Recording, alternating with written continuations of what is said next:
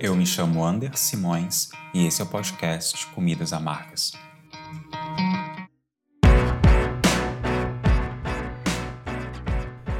Manifestar suas considerações e as suas opiniões uh, referente a determinados assuntos, principalmente aqueles que se referem à pauta identitária e de gênero,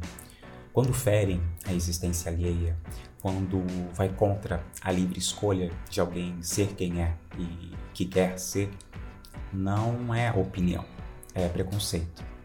Muitas pessoas, em nome da religião, ou melhor, em nome de um entendimento deturpado da religião, elas manifestam-se contra o direito de pessoas estabelecerem relações com alguém do mesmo sexo ou de se identificarem com um determinado gênero. Essas pessoas, em nome de uma visão religiosa,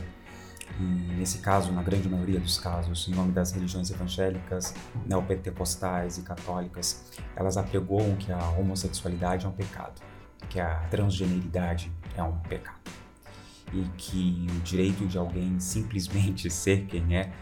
vai contra os princípios evangélicos e cristãos. E muitas dessas pessoas agem de forma violenta na exposição das suas considerações, chegando ao ponto de realizar pequenas microagressões nas suas falas e atitudes, ou, em muitos casos, nos casos mais graves, realizam grandes agressões nas suas falas e nas suas atitudes. Mas é importante que tenhamos em mente que essas pessoas que apregoam, que expõem as suas opiniões, as suas considerações, mesmo que seja de forma mais branda e pacífica, elas também estão cometendo agressões à comunidade LGBTQIA pois são justamente essas falas que buscam deslegitimar o direito das pessoas serem quem são, quem querem ser e de amarem quem desejam amar, que contribuem para a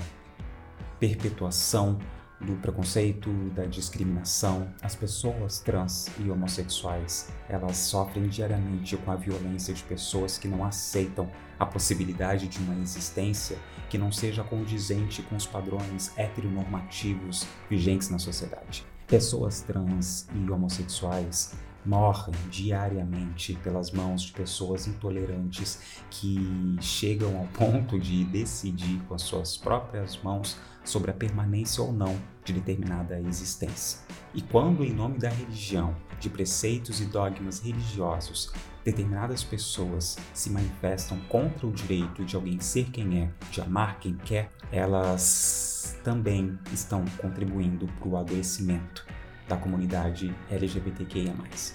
Essas pessoas também estão com as mãos sujas de sangue.